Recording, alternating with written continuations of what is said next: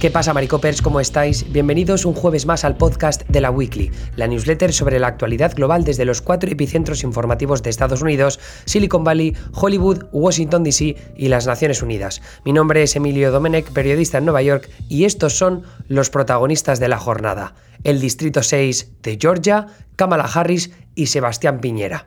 Empezamos con el distrito 6 de Georgia, con absoluta diferencia mi distrito favorito de la vida en la política estadounidense. Y voy a intentar explicar por qué. Pero primero que nada, un poco de contexto sobre toda esta situación.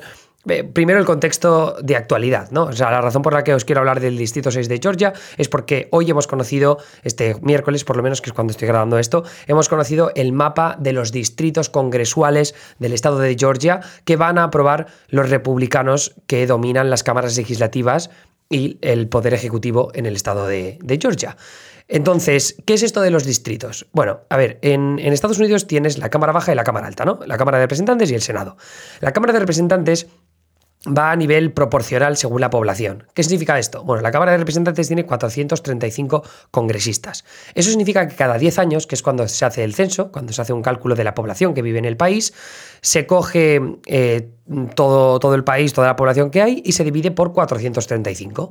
Esa división da un número determinado, que ahora me parece que está en torno a 770.000 personas.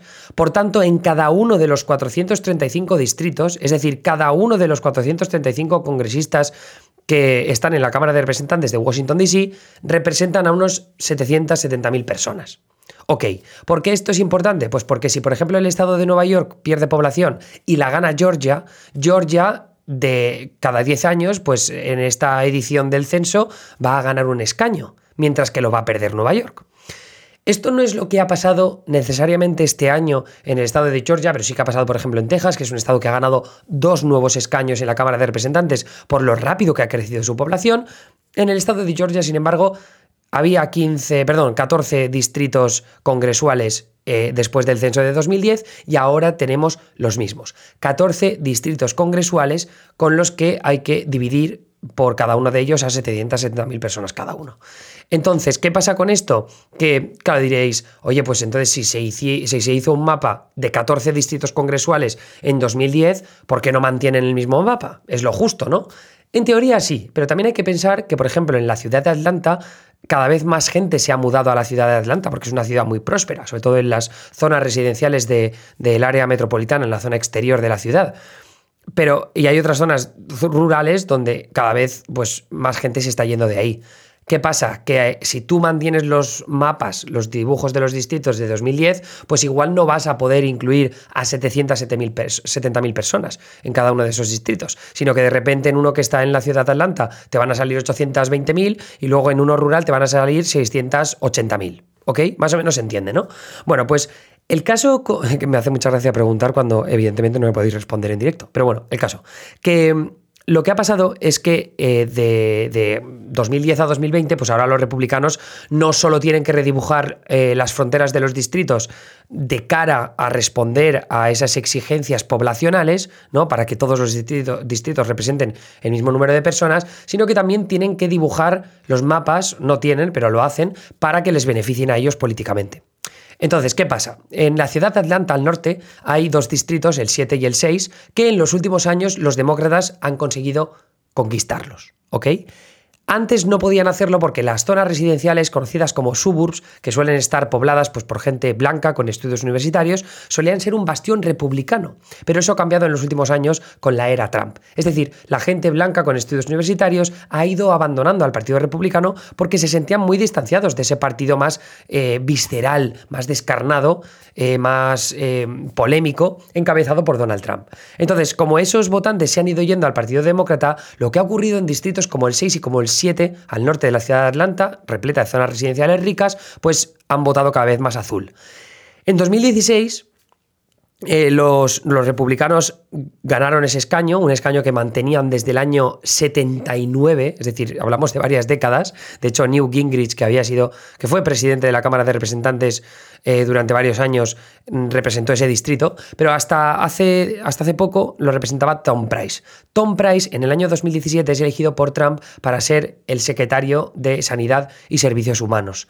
¿Qué pasa con esto? Que eh, cuando es nominado para esa posición, ese asiento, ese escaño queda libre y ahí es cuando Karen Handel, una republicana que ya había sido candidata senatorial en el pasado, decide presentarse para ese distrito. Que normalmente en cualquier otro año los republicanos habrían ganado fácil, pero como era una carrera especial, ¿vale? Porque esto era en medio de 2017, no era un año de elecciones, pues se empieza a volcar muchísimo, muchísimo dinero en esta carrera. Y además los demócratas consiguen un candidato que es un tipo llamado John Ossoff, bastante guapete, jovencito, eh, que tenía experiencia grabando documentales y demás. Bueno, pues este tío consigue eh, amasar una cantidad súper bestia de pasta, convirtiendo a la carrera congresual especial del Distrito 6 de Georgia en la más cara de toda la historia de Estados Unidos.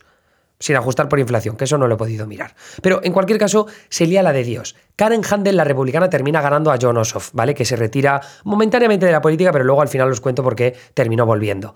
El caso es que en 2018 se produce la revolución de los suburbs, es decir, los suburbs ya se van de pleno hacia el lado demócrata.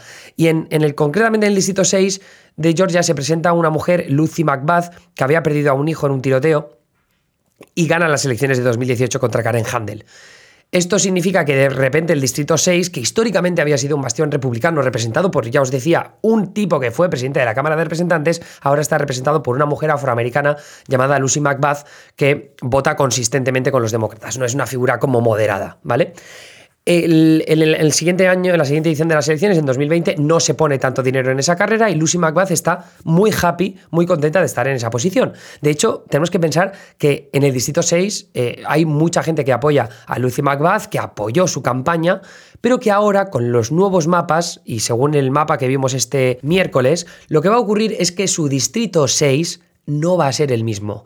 Y de tener eh, una parte en el condado de DeKalb, que es uno de esos condados donde se incluyen muchos, muchas de esas zonas residenciales, barrios residenciales ricos de los que os hablaba antes, bueno, pues ahora el Distrito 6 ya no tiene DeKalb.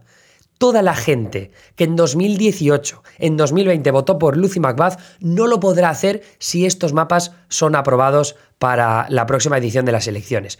Esto a nivel político es bastante bestia si lo vemos desde una concepción europea. Pero es que al mismo tiempo también lo que han hecho es, conseguir meter más distritos del norte, eh, de, en este caso de Georgia, que son más rurales y por tanto más republicanos. Es lo que se conoce como gerrymandering, ¿no? Dibujas las fronteras de los distritos para que te beneficien políticamente. En este caso lo que están haciendo es coger más condados del norte, como digo, más rurales y más republicanos, para que Lucy McBath no tenga posibilidades de revalidar su victoria en las elecciones de 2022, las elecciones de medio mandato que se celebran en noviembre del año que viene.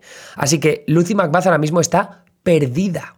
O sea, va a ser casi imposible para ella mm, revalidar una victoria en el distrito 6 de Georgia porque este nuevo dibujo del distrito no tiene nada que ver con el distrito que ella ha representado en los últimos, eh, ahora mismo, casi cuatro años.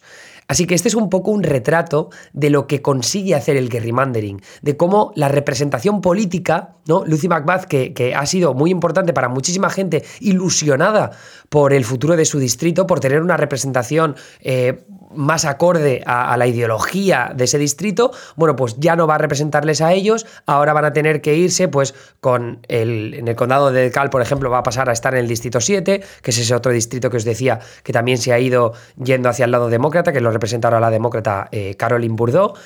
Y, Lucy McBath, pues ya veremos lo que hace, pero igual intenta presentarse alguna candidatura eh, para, un puesto estatal en el estado de Georgia, ya sea pues Secretaría de Estado, Gubernatura o alguna de esas movidas. Y, ese es un poco el resumen de lo que os quería contar. Eso sí, una anécdota, John Ossoff, ese que perdió la carrera más cara de la historia, bueno, pues se presentó al Senado el año pasado y encabezó la carrera senatorial más cara de toda la historia por el estado de Georgia, que terminó ganando en la segunda vuelta contra David Perdue en enero y además una victoria que le dio la mayoría demócrata a Biden en el Senado y lo que posibilita ahora que los demócratas pasen leyes, lo cual es una absoluta barbaridad de historia. Además, John Ossoff, un tío súper joven que va a estar seis años en el Senado y que ya veremos por qué va a sonar seguro para carreras presidenciales y movidas así.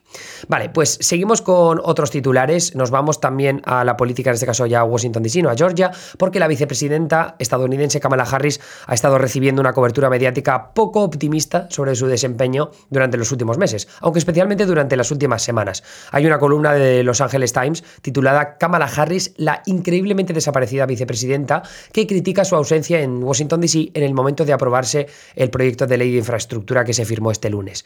Eh, CNN también informó este pasado lunes de tensiones entre los funcionarios de la Casa Blanca debido a lo que perciben como disfunción arraigada y falta de concentración por parte de Harris y de su personal. Varias personas del círculo de la vicepresidenta están furiosas porque ella no está preparada o posicionada adecuadamente y la propia Harris le habría dicho a varios confidentes que se siente limitada por su bueno, en su accionar político, mejor dicho, según los testimonios recogidos por CNN. Ninguna sorpresa en este caso porque ya sabíamos por series como VIP que los vicepresidentes no, hacen ninguna puta labor, pero bueno, bien, sorpresa Kamala Harris.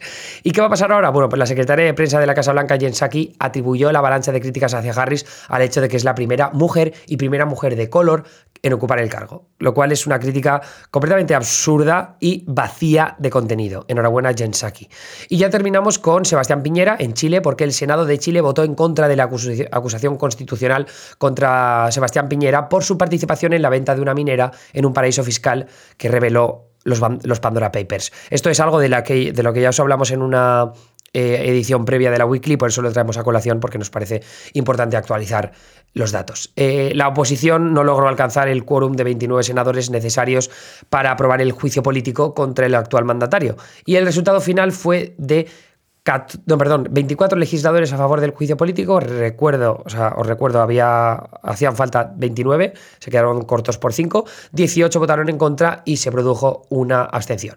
No concurren los fundamentos para una acusación constitucional, menos de un presidente. Es obvio que esto se hizo con un interés político, como fue argumentado todo el rato en la Cámara de Diputados y como fue nuevamente argumentado acá y con un interés electoral, dijo un vocero del gobierno. La jornada del Congreso se produjo a menos de una semana de los comicios en los que Chile elegirá a su próximo presidente. Va a estar muy interesante el resto del mes en Latinoamérica, sin duda.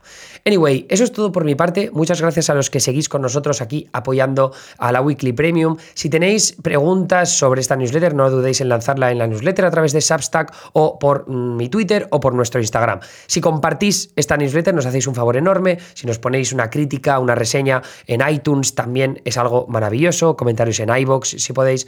iBox creo que no estamos con la Premium, pero bueno, no estoy seguro ahora mismo. Y ya sabéis que tenéis la maricopa.store para comprar merchandising, para seguir apoyando también nuestro proyecto y tener pues, cosas molonas que hemos hecho.